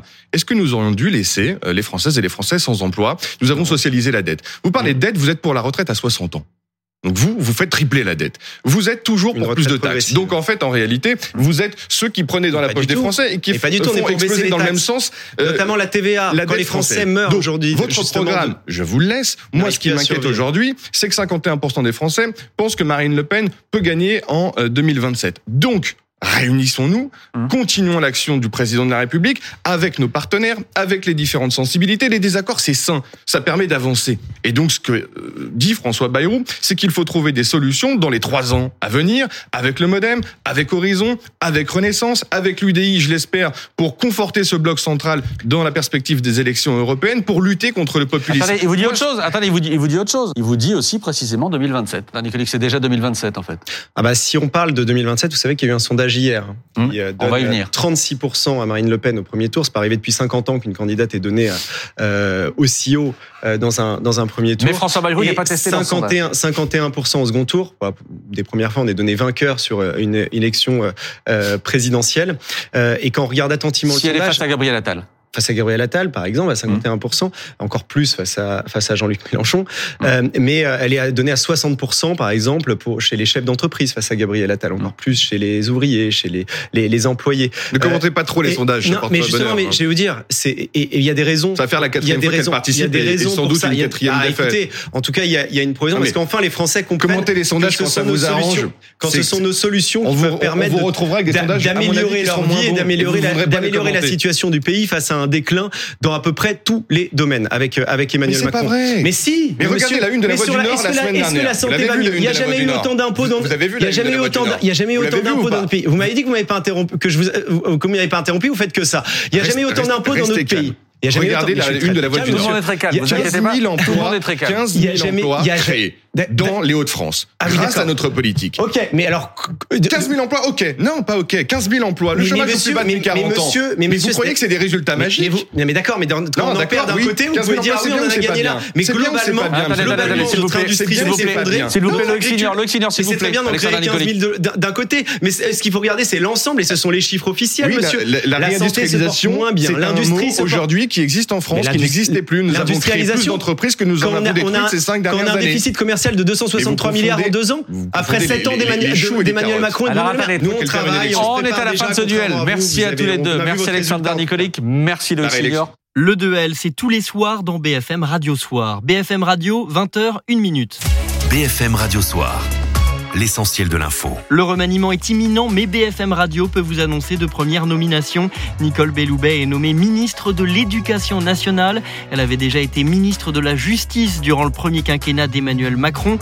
Résultat, Amélie Oudéa Castera, elle, conserve les seuls ministères des Sports et des Jeux Olympiques. Frédéric Valtou est lui nommé ministre délégué chargé de la santé. Frédéric Valtou, un député Horizon et ancien maire de Fontainebleau. Il travaillera donc aux côtés de Catherine Vautrin. Fadila Katabi reste, elle, ministre déléguée chargée de l'autonomie et des personnes handicapées. Sabrina Agresti-Roubache conserve elle aussi son portefeuille, ministre déléguée à la ville, à la citoyenneté et à l'intégration. Dominique Faure reste ministre délégué chargé des collectivités territoriales et de la ruralité. Le nouveau président de la Civise annonce sa démission. Quelques jours après avoir pris ses fonctions, Sébastien Bouel s'estime la cible de calomnies et d'attaques personnelles. La nouvelle commission indépendante sur l'inceste et les violences sexuelles faites aux enfants est donc déjà après la mise en retrait hier de sa vice-présidente Caroline Ressalmon, visée par une plainte pour agression sexuelle. Le Parc des Princes sans le Paris Saint-Germain. L'idée n'est pas nouvelle, mais hier, la mairie de Paris a mis son veto à la vente du stade au PSG. Résultat, le club de la capitale va bel et bien quitter la porte de Saint-Cloud. C'est en tout cas ce qu'a déclaré son président Nasser Al-Khelaifi ce midi. Le podcast du soir est exceptionnellement un podcast royal avec vous, Magali Rangin. Vous êtes la chef du service People de bfmtv.com et on est ravis de vous accueillir dans BFM Radio Soir. Vous revenez, vous, sur l'annonce du cancer de Charles III cette semaine. BFM Radio Soir. Le podcast du soir. Stupeur au Royaume-Uni. Le roi Charles III a annoncé lundi 5 février être atteint d'un cancer. S'il a choisi de communiquer sur son état de santé, ce qui est inédit pour un souverain britannique, c'est par souci de sensibilisation, mais aussi pour éviter les spéculations. Même si Buckingham n'a pas poussé la transparence jusqu'à dire de quel type de cancer le roi souffre. Je suis Magali Rangin, chef du service culture et people de bfmtv.com, et vous écoutez le podcast royal, le podcast des têtes couronnées. Thomas Pernet, grand reporter au magazine Point de vue, nous en dit plus sur la façon dont Buckingham communique sur la santé royale. Bonjour Thomas. Bonjour. Alors, le palais de Buckingham a annoncé lundi soir que le roi Charles était atteint d'un cancer. C'est un choc pour les Britanniques, mais c'est surtout une révolution dans la, la communication sur la santé des monarques britanniques. C'est vrai qu'on ne nous avait pas habitués à autant de transparence. Euh, habituellement, les Windsor ont du mal à communiquer sur leur santé. On n'est pas comme aux États-Unis où il y a chaque année un bulletin de santé du président américain. En fait, ce qui est de l'ordre de la santé reste du privé et c'est plutôt respecté. Vous me direz c'est étonnant parce que les tabloïds nous ont donné l'habitude de fouiller dans les affaires hein, des uns et des autres, d'écouter même euh, les euh, messageries ou les répondeurs, euh, d'être les premiers dans les scandales. Dans la santé, c'est autre chose et jusqu'ici, on ne communiquait pas sur sa santé sauf s'il y avait un impact sur la vie officielle et c'est bien ce qui va se passer au Royaume-Uni puisque là le roi, même s'il est très optimiste et visiblement il est en grande forme, ne pourra plus assurer une partie de ses engagement. Mais euh, ne soyons pas dupes non plus. C'est une transparence, j'ai envie de dire une fausse transparence. Hein. Vous avez lu le communiqué comme moi. Il y a quatre paragraphes. À la fin de la lecture, on ne sait toujours pas de quel cancer Charles III souffre. Est-ce une décision de Charles? On sait que lui-même a été très engagé auprès d'associations de lutte contre le cancer? C'est en tout cas une décision qui est prise avec Charles III, c'est certain. Alors, est-ce qu'il est à l'initiative euh, de cette communication ou est-ce que ça a été un conseil qu'il a suivi? Difficile de le dire ça lui ressemble. Alors oui, bien sûr, il y a ses œuvres, notamment euh, en faveur euh, des malades du cancer, de la recherche, mais je crois que ce qui est très intéressant, c'est surtout de voir que ça ressemble à sa façon euh, d'être roi aujourd'hui. C'est-à-dire que c'est un homme qui n'est pas comme sa mère, qui est aujourd'hui à, hauteur de ses sujets, d'ailleurs on dirait même à hauteur de ses concitoyens, et, et, et cette façon de dire pour la, première opération, qui était une opération bénigne de la prostate. Euh, J'engage les hommes de ma génération à les faire dépister. Ça, c'est très moderne, c'est très lui. Et aussi sur cette annonce de cancer, il le dit lui-même, il espère que ça va faire changer le regard sur euh, ceux et celles qui souffrent du cancer. C'est amusant et c'est très touchant. Et, d'une certaine manière, je suis certain qu'il va encore gagner en sympathie par cette proximité qu'il a, même dans la maladie avec ses sujets. Charles n'est pas le premier souverain à avoir, euh, avoir eu un cancer. Euh, son grand-père, le roi George VI, le père de la reine Elisabeth II, est mort d'un cancer du poumon. Euh, mais à l'époque, Thomas, le public n'en a rien su. Ah oui, c'était euh, vraiment un secret d'État. D'ailleurs, même si on regarde les journaux quelques semaines avant la mort de George VI, mais si vous lisez l'espèce de bulletin de santé, mais c'est à n'y rien comprendre, on ne sait même pas de, de quoi il souffre, alors qu'il avait été amputé d'un des poumons. Donc bien sûr, euh, là aussi, on, a évolué. Après, le monde a également évolué et on peut pas rester dans le secret, dans l'omerta, quand il existe ainsi euh, les réseaux sociaux, telle pression des médias. Mais je suis pas certain que Charles III ait communiqué sur sa maladie simplement parce qu'il avait peur que ça fuite.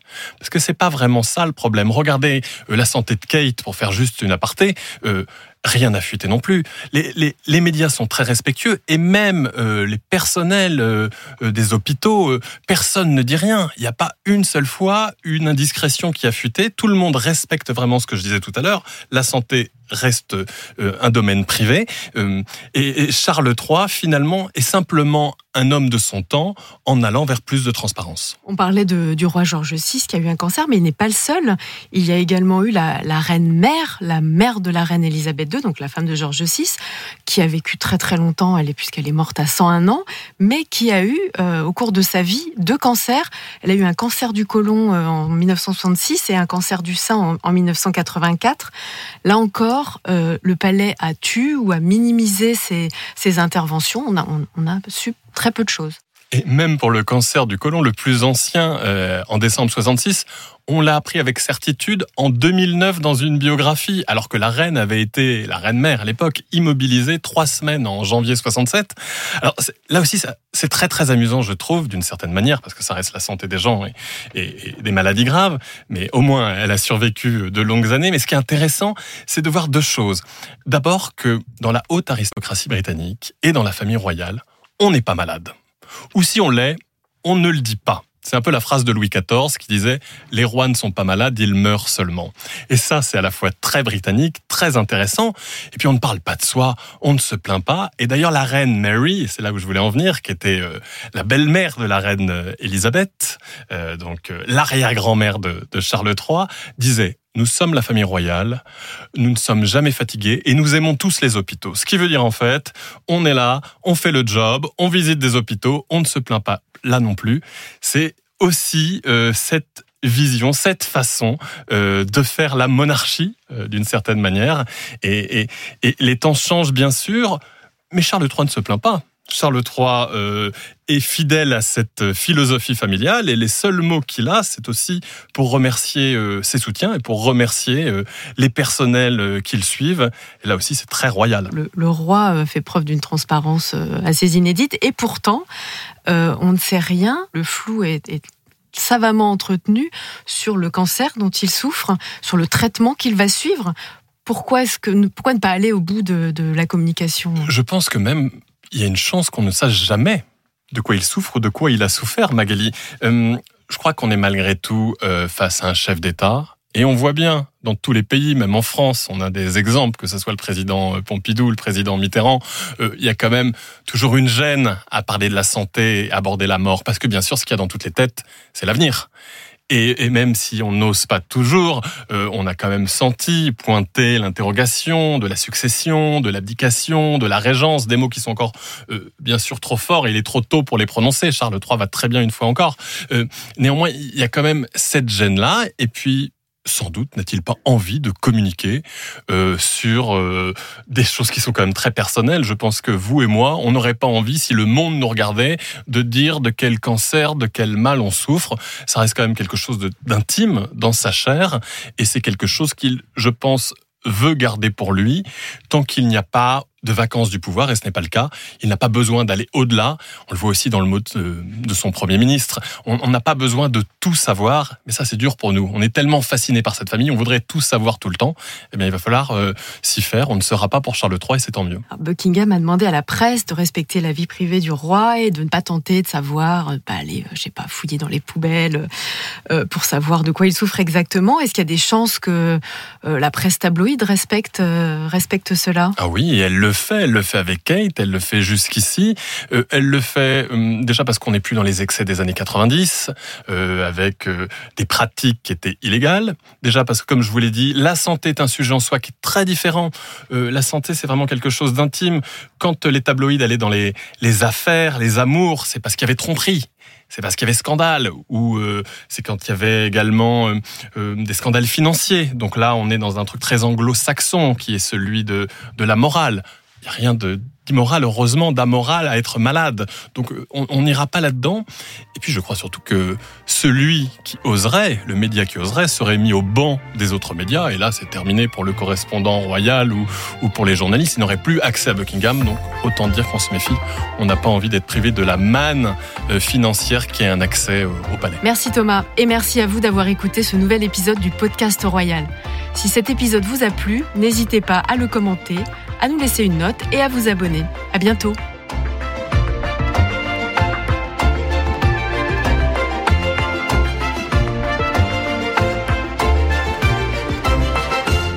Magali Rangin, merci. On termine avec notre dose d'économie. Bonsoir Nicolas Dose. La France est le seul grand pays d'Europe à finir l'année 2023 avec un commerce extérieur dans le rouge, dans le rouge très très foncé même. Est-ce que c'est un vrai mal français? Une dose d'économie.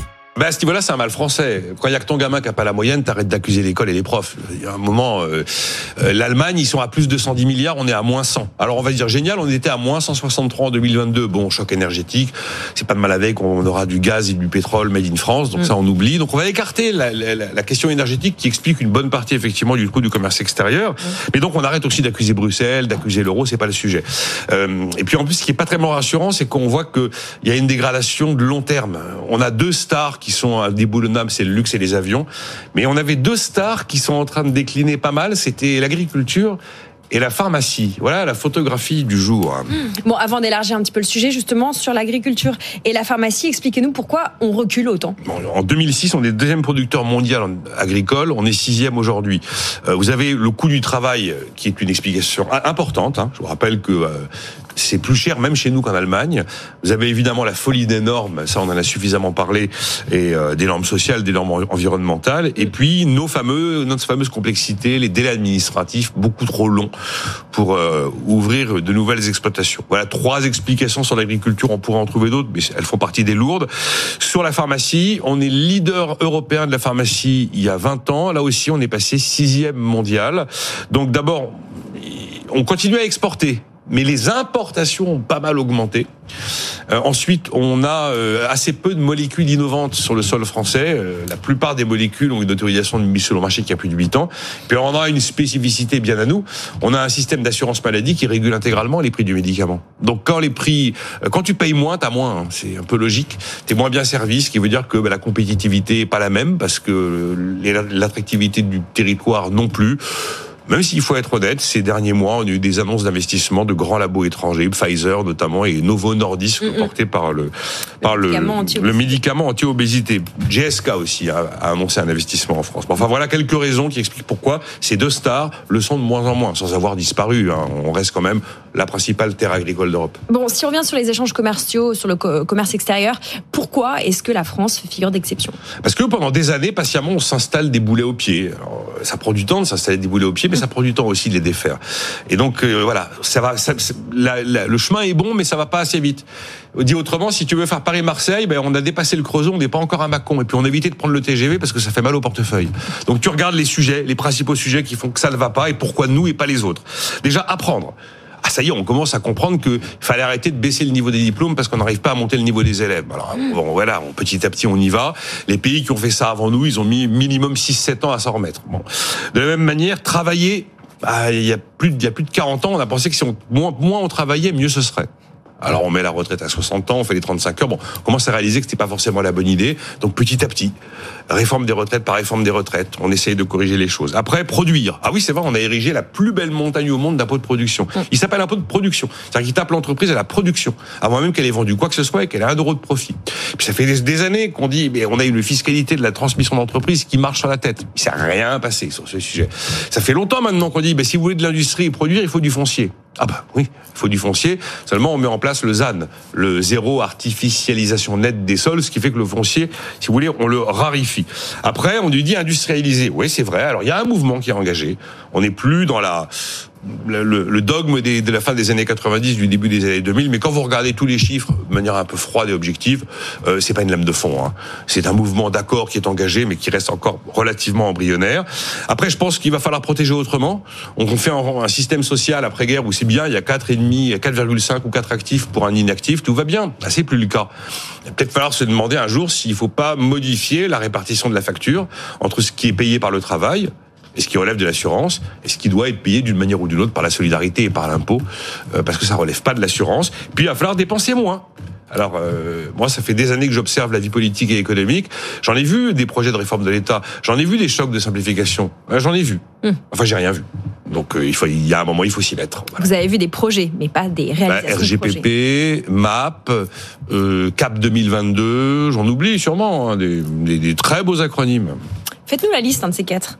Bon, on parle toujours Du, trou de la balance euh, commerciale, euh, de celle des ventes de biens, mais peut-être petite éclaircie, quand on ajoute les ventes de services, c'est un peu moins rouge. C'est un peu moins rouge, effectivement. On tombe, mais enfin, on, avait l'habitude d'être autour de 10-15 milliards d'euros euh, de trou de la balance des paiements courants cette fois-ci. Mmh. Et là, maintenant, on est quand même pas loin des deux points de PIB. La balance commerciale, c'est les biens les biens palpables, les biens manufacturés. La balance des paiements courants, vous ajoutez à ça l'ensemble des services. Et effectivement, heureusement, heureusement qu'on a des banques et des assureurs qui savent vendre des trucs à l'étranger, parce que du coup, ça fait des recettes pour la France. Mmh. Heureusement qu'on a des gens du CAC 40 comme Total Energy, comme LVMH ou d'autres qui sont complètement mondialisés et qui ça représente des recettes qui sont rapatriées sur le territoire français. Puis heureusement qu'on reste quand même une grande terre touristique, parce que dans cette balance des paiements courants, l'un des principaux contributeurs, évidemment, c'est le tourisme. On va pas se, on va pas se, se, consoler éternellement avec le Mont Saint-Michel. Nicolas Dose, merci et à lundi. Tout de suite, la question info avec Perlam Sika. Vous écoutez BFM Radio. Téléphone grave danger, c'est le nom du dispositif qu'une femme a activé ce mercredi soir en Seine-Saint-Denis. Alors que son ex-compagnon violent se présente à sa porte, elle utilise cette téléprotection pour prévenir la police. Intervention immédiate des forces de l'ordre. Après un échange de tirs, le forcené est abattu. Ce dispositif, attribué à 4000 personnes en France, est censé prévenir les violences faites aux femmes. Mais alors, en quoi consiste-t-il? On pose la question à Pauline Revenat, chef du service police-justice de BFM TV. thank you C'est un dispositif qui se présente simplement sous la forme d'un téléphone portable avec une touche immédiatement accessible qui alerte un service d'assistance. Ce téléphone, grave danger, il est délivré sur décision du procureur après évaluation du danger. Donc concrètement, ça permet aux femmes en situation de danger de déclencher l'alerte qui, dans les cas prévus par le dispositif, relaie l'information au service de police pour intervention. C'est exactement ce qui s'est passé à Noisy-le-Grand mercredi soir. Et combien de personnes sont concernées par ce dispositif? Alors, il y a 3556 téléphones graves danger qui ont été attribués à des femmes en majorité et à trois hommes en particulier. Ce qui est intéressant de noter, c'est qu'en 2019, il n'y en avait que 300, donc la croissance est exponentielle. Et en France, on dispose d'un stock de 5500 euh, téléphones graves danger déployés dans toutes les juridictions. Donc ça veut dire que si vous, par exemple, vous vous sentez menacé, et dans le cas précis, euh, avec accord du procureur, euh, vous pouvez en faire la demande et votre dossier sera examiné. Et en 2022, il y a 2500 interventions qui ont été déployées sur de ce téléphone grave danger. D'autres initiatives existent pour prévenir les violences faites aux femmes, comme le bracelet anti-rapprochement. Oui, c'est l'un des autres dispositifs qui fonctionne bien. Il y a plus de 1000 bracelets anti-rapprochement qui sont aujourd'hui actifs sur l'ensemble de la France. Alors là, il n'y a pas besoin d'appuyer sur un bouton. C'est un dispositif de géolocalisation qui s'active quand l'homme s'approche de la victime et qui déclenche automatiquement une intervention des forces de sécurité. Comprenez, en fait, euh, l'individu, il a un bracelet qui ressemble à un bracelet électronique, souvent à la cheville. La victime, elle, elle dispose d'un téléphone qui ressemble aussi au téléphone grave danger. Et il y a un système de zone d'alerte et de préalerte. Et si l'homme se rapproche de la victime, d'abord la victime est prévenue et l'homme, lui, est appelé. S'il n'obtempère pas, eh bien, il y a intervention des forces de l'ordre. Euh, en 2023, ce sont 10 500 interventions des forces de l'ordre sur déclenchement du bracelet anti-rapprochement. À noter qu'il y a une nouvelle génération de bracelets, euh, meilleure connexion réseau, meilleure autonomie de batterie, un matériel plus discret pour la victime pour optimiser. Et ce qui est intéressant aussi, c'est que c'est une idée au départ qui vient d'Espagne, qui fonctionne très bien en Espagne. Et en Italie, euh, il y a eu des réunions communes avec la chancellerie française parce qu'ils sont en train de réfléchir à la montée de ce dispositif. Parce que récemment, il y a un féminicide qui a eu lieu en Italie qui a fait beaucoup de, beaucoup de bruit. Et il pourrait mettre en place ce bracelet euh, en Italie dans les prochains mois. Merci d'avoir écouté la question info. Tous les jours, une nouvelle question et de nouvelles réponses. Vous pouvez retrouver ce podcast sur bfmtv.com et sur toutes les plateformes d'écoute. C'était la question info de Perlam Sika. Tout de suite, la question écho avec Pierre Kupferman. BFM Radio. Bonjour, je suis Pierre Kupferman. Vous écoutez la question écho. Qui dit oui à la semaine en quatre jours? C'est quasiment un plébiscite. Près de 8 Français sur 10 sont favorables à la semaine en 4 jours selon un sondage Doxa pour BFM Business. La question qui était posée était très claire. Souhaiteriez-vous travailler 4 jours par semaine au lieu de 5 sans réduire votre durée hebdomadaire de travail? 41% des actifs se disent tout à fait d'accord, et 36% plutôt d'accord. Et le niveau d'approbation est encore plus massif chez les jeunes. 83% des 25-34 ans sont pour cette semaine en 4 jours. Alors comment on explique l'enthousiasme des salariés pour cette idée défendue par Gabriel Attal? Probablement parce qu'ils voient tous les avantages qu'ils pourraient en tirer moins de temps passé dans les transports, et pour ceux qui viennent en voiture, 20% de carburant économisé chaque semaine. Mais c'est aussi pour ceux qui sont aux 35 heures une forme d'équité par rapport à tous ceux qui ont droit à des RTT parce qu'ils travaillent plus longtemps. Le passage à la semaine en 4 jours peut être aussi une aubaine pour les employeurs. D'abord parce que ça ne leur coûterait pas plus cher. Et puis, 35 heures en 4 jours, ça implique des journées de travail de 8 heures et 45 minutes. Ce qui peut être euh, très pratique pour certaines activités, le commerce par exemple avec des boutiques qui sont généralement ouvertes une dizaine d'heures par jour. Et puis, dans les secteurs où c'est compliqué de recruter, la semaine en quatre jours, ça rend l'entreprise plus attractive, puisqu'on l'a vu, les salariés sont largement pour. Mais attention, il y a quand même des inconvénients. Il y a d'abord le risque pour les salariés que ces journées de travail rallongées soient en fait plus fatigantes qu'ils ne le pensent. Et pour les parents, bah, il y a la difficulté à organiser la vie familiale. Les horaires de la crèche, le coût de la nounou, euh, qu'est-ce qu'on fait des enfants quand l'école est finie. Pour les employeurs également, cette semaine euh, en 4 jours, elle n'est pas sans risque. Est-ce qu'un salarié qui travaille près de 9 heures par jour au lieu de 7 reste toujours aussi performant, aussi vigilant? Et puis autre question importante, comment gérer la répartition des journées non travaillées? Parce qu'on l'a vu avec les RTT, les demandes, elles sont plus fortes le lundi, le mercredi et le vendredi. Donc oui, a priori, les Français plébiscitent cette semaine en 4 jours, mais gare aux désillusions.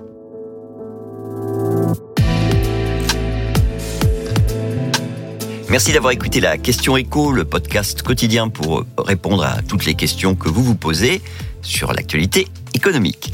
Abonnez-vous sur votre plateforme d'écoute pour ne rien manquer et si cet épisode vous a plu, n'hésitez pas à laisser une note et un commentaire. À bientôt. La question écho, Pierre Kupferman, merci d'être passé par BFM Radio Soir. BFM Radio Soir, c'est terminé, mais on revient lundi dès 19h en direct. Je vous laisse avec Alice Darfeuille et son 90 minutes. Au programme, bien sûr, le remaniement et la seconde moitié du gouvernement de Gabriel Attal. Excellente soirée sur BFM Radio. BFM Radio Soir, Zachary Legros.